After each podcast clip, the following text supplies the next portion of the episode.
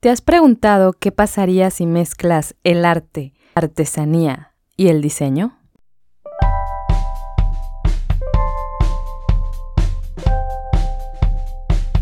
Hola, yo soy Karina. Bienvenido a Arte y Artistas, donde platicaremos sobre corrientes pictóricas, obras, artistas, museos, libros, películas y todo. Todo por amor al arte,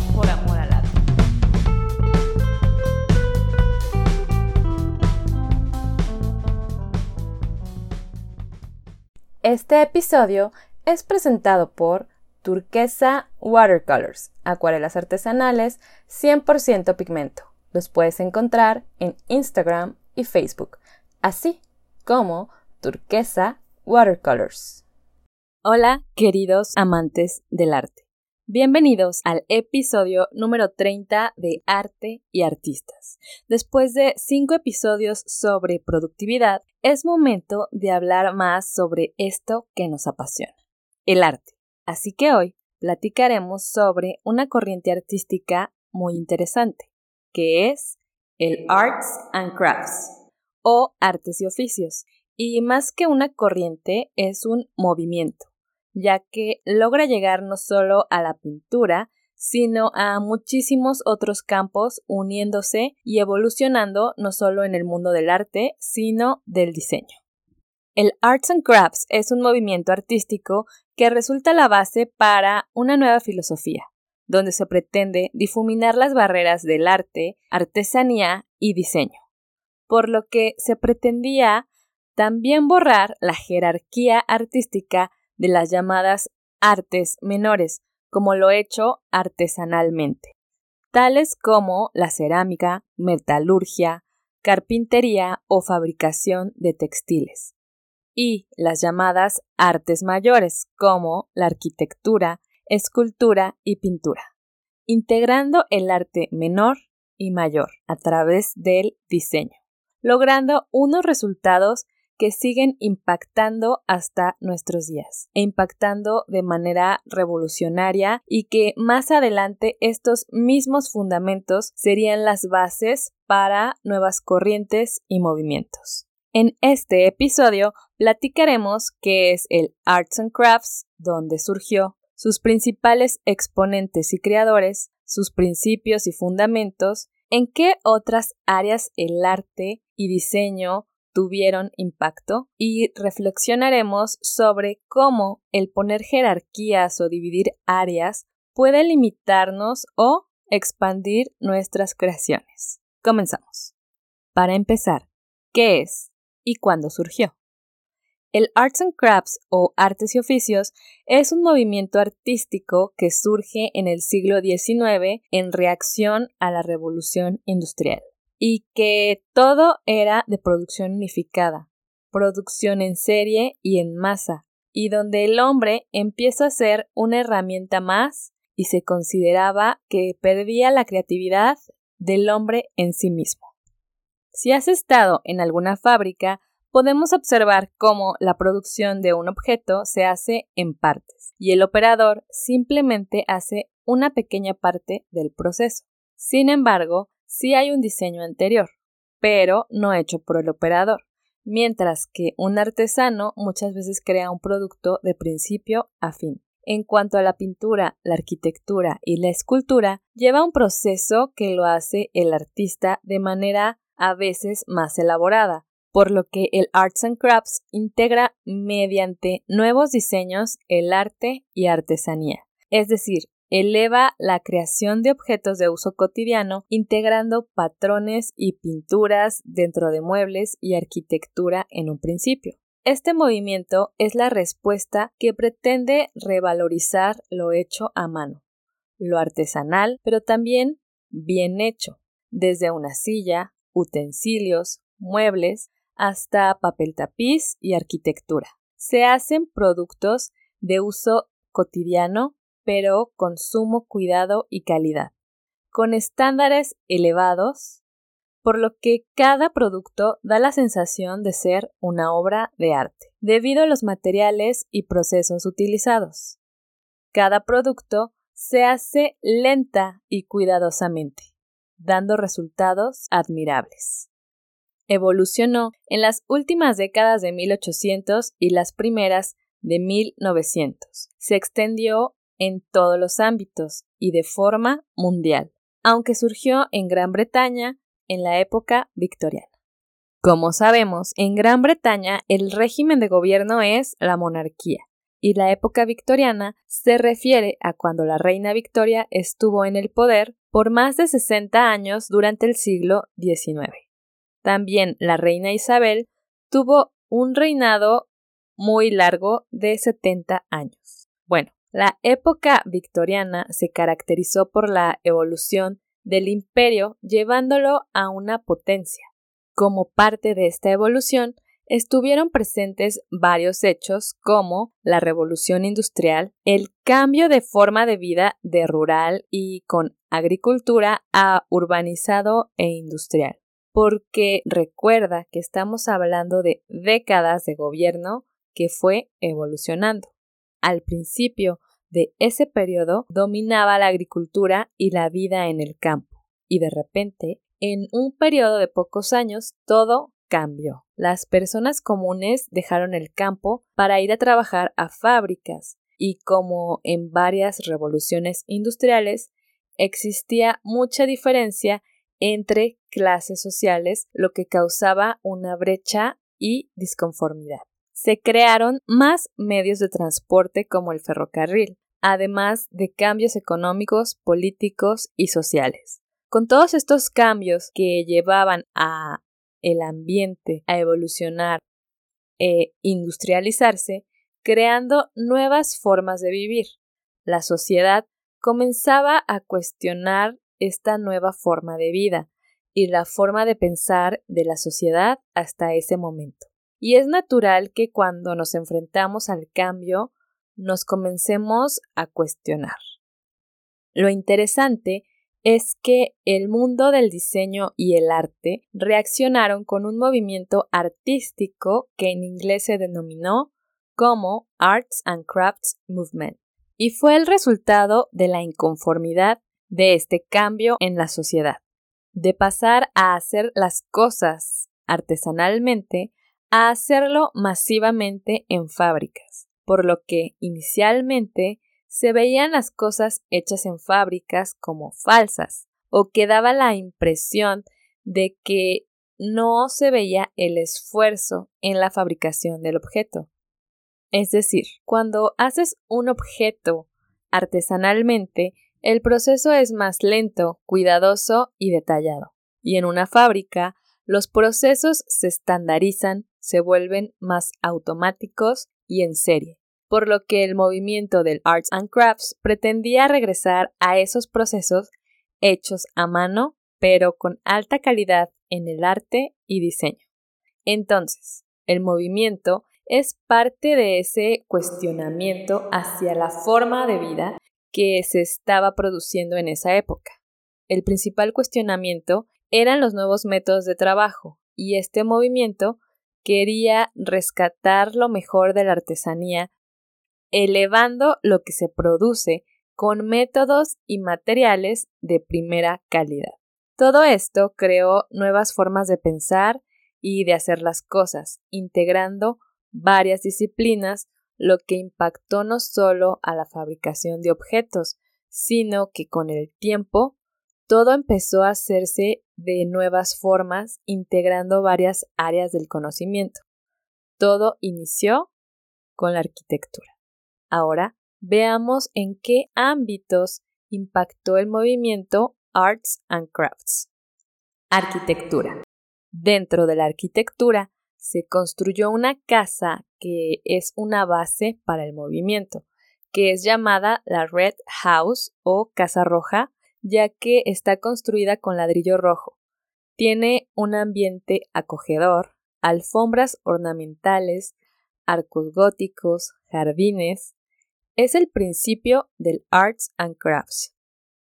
Fue diseñada por Philip Webb en 1859 a petición de William Morris.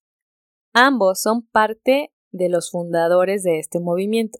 Se querían unir los jardines exteriores a la arquitectura como parte del diseño, y ahí se instala William Morris con su esposa. Fue también un centro de reunión del grupo de artistas rafaelistas y el Arts and Crafts. Se creó desde el edificio hasta la chimenea, escaleras, sillas, muebles, papel tapiz, alfombras, queriendo diseñar y hacer las cosas bellas, simples, estilizadas, artesanales y funcionales. Jardinería. Como parte del impacto del movimiento, también está la jardinería, donde existen composiciones estructuradas con áreas de pasto, cercos y arbustos. Espacios con flores y árboles que crecen de forma más libre, macetas de barro, pérgolas, uso de piedra y se procura la integración de los patios con la arquitectura. Uno de sus fundamentos era que el arte debe ser parte de la naturaleza y debemos respetarla. Muebles. Otra área de gran impacto fue el diseño de mobiliario, donde se cuidaron los materiales y el diseño. Eran de materiales naturales como madera. Tenían un diseño minimalista, simetría, practicidad y confort además de que tenían tapizados con patrones basados en la naturaleza y siempre buscaban la belleza, practicidad y funcionalidad. La carpintería se hacía con gran maestría en el manejo de los materiales utilizados. Decoración de interiores o interiorismo. El diseño de interiores fue un área obvia de impacto, ya que con todas estas nuevas formas de hacer la arquitectura, jardines, muebles y utensilios, forman parte de esta área. Se usaban patrones en las paredes y tapices, se hacía uso de colores desaturados y uso de los objetos diseñados de muebles y utensilios. Se usó ampliamente la metalurgia en objetos como relojes, juegos de té, utensilios para la chimenea, y objetos de uso cotidiano. Además, se integró la iluminación y uso de lámparas con diseño de materiales como vidrio y metal dentro de la arquitectura. Cerámica. Dentro de la cerámica se realizaron objetos con diferentes técnicas como la porcelana, esmaltes, barnices y vidriado, con motivos naturales en objetos como vajillas y azulejos textiles y bordados. Otra área de gran impacto fue el área textil, ya que se utilizó ampliamente para los tapices de muebles y cortinas.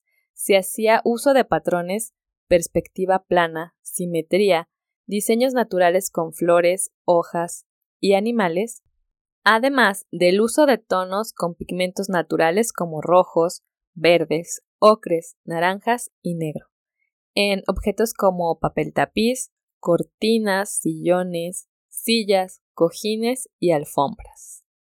Medios visuales.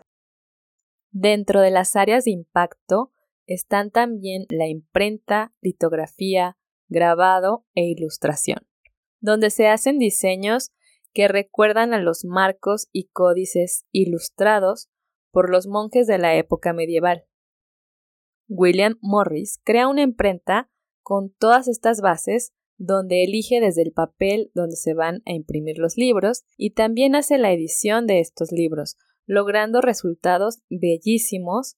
Esta imprenta tenía el nombre de Kelmscott Press. Diseño industrial. El diseño industrial es un área que en la actualidad realiza diseño de objetos y en esta época buscamos siempre la funcionalidad pero también ahora el cliente busca la belleza y calidad. Y sin duda, el Arts and Crafts fue base para los principios del diseño que se usan en nuestros tiempos.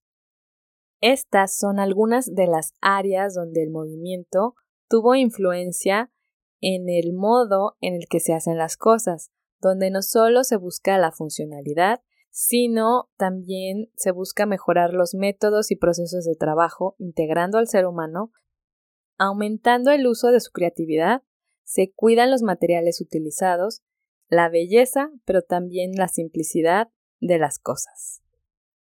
¿Quiénes fueron los principales exponentes de este movimiento?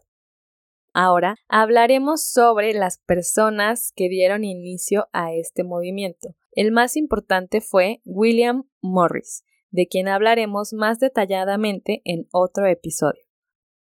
Pero también un grupo que además de William Morris se integraba por otras personas con diferentes profesiones dentro del área de la arquitectura, pintura y literatura. Se creó la compañía Morris, Marshall, Faulkner Co., donde se fabricaba mobiliario inspirado en la época medieval con procesos artesanales y tradicionales. Dentro de las personas que estuvieron trabajando en la compañía están las siguientes. William Morris, diseñador, poeta, novelista, pintor y activista británico. Dante Gabriel Rossetti, poeta, ilustrador y pintor prerrafaelista. Peter Paul Marshall, ingeniero civil y pintor escocés. Philip Webb, arquitecto y diseñador británico. Ford Maddox Brown, pintor británico prerrafaelista. Edward Burne Jones, pintor británico, prerrafaelista y diseñador. Y Charles Faulkner, matemático británico. Además, más adelante, Mary Morris, la hija de William Morris, fue también diseñadora, editora y artesana y pasó a ser la directora del departamento de bordado, uniendo así un elemento más al movimiento. Los productos que se hacían incluyeron vitrales, decoración de muros, muebles, utensilios de vidrio y metal, papel tapiz, joyería, alfombras, diseño textil y bordado. Ahora veamos los principales fundamentos del movimiento Arts and Crafts. Este movimiento quería hacer ver la belleza de los objetos por sí mismos desde una silla, telas, papel tapiz, muebles, cerámica y trabajo en metal. Existió un grupo de artistas y diseñadores con ideales políticos de nivel socialista que participaron en el movimiento y querían ayudar a la sociedad, integrando al ser humano en el proceso creativo desde la creación y fabricación de los objetos. También fue una reacción a la decoración burguesa victoriana, donde el interiorismo se vuelve más minimalista.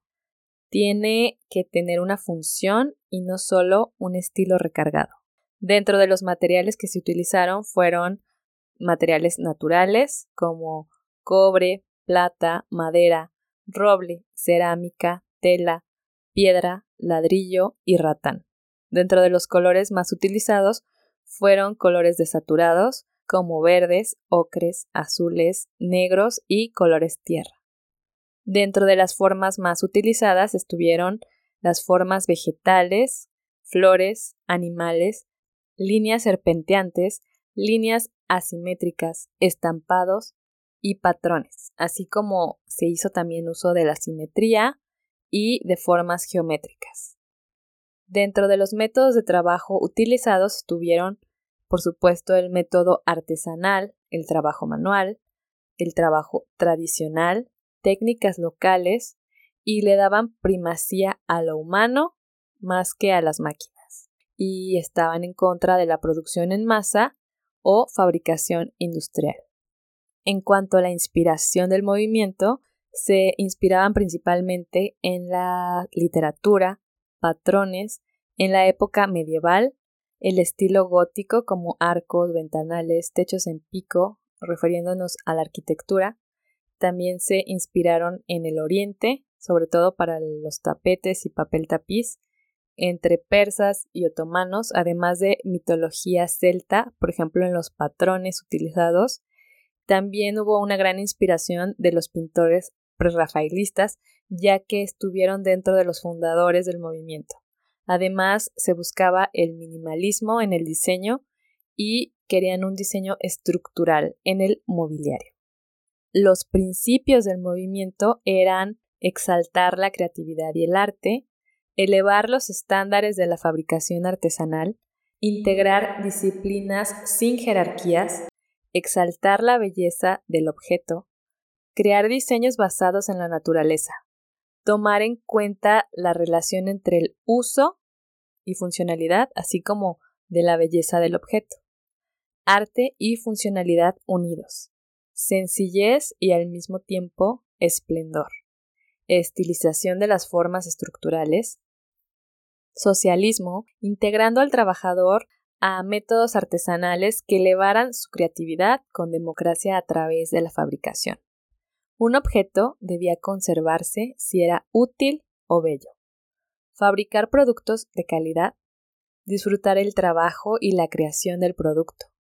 Se buscaba que la obra fuera una obra de arte total, donde las barreras no existen y todas las artes deben colaborar.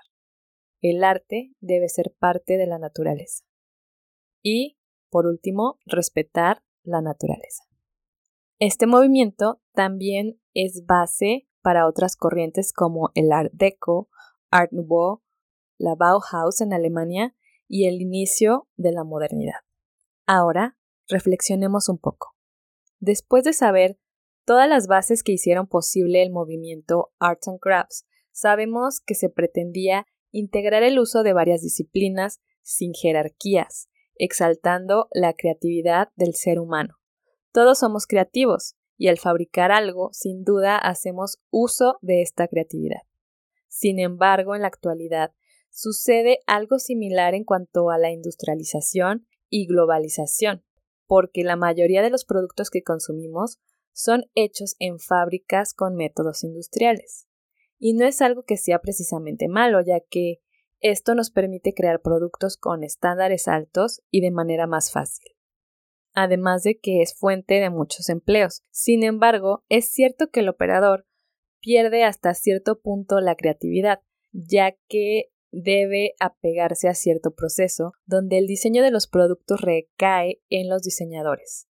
Del objeto pueden ser diseñadores industriales, ingenieros, etc y todos los procesos están divididos por áreas o departamentos, y cada quien se limita a hacer su función. Por otro lado, también sigue existiendo la creación de productos de forma artesanal, local o tradicional. Ahora tenemos la libertad de comprar lo que mejor satisfaga nuestras necesidades, las del planeta y la sociedad. La verdad es un tema muy complejo pero creo que lo que podemos rescatar del movimiento Arts and Crafts es la forma de pensar y difuminar las barreras entre disciplinas.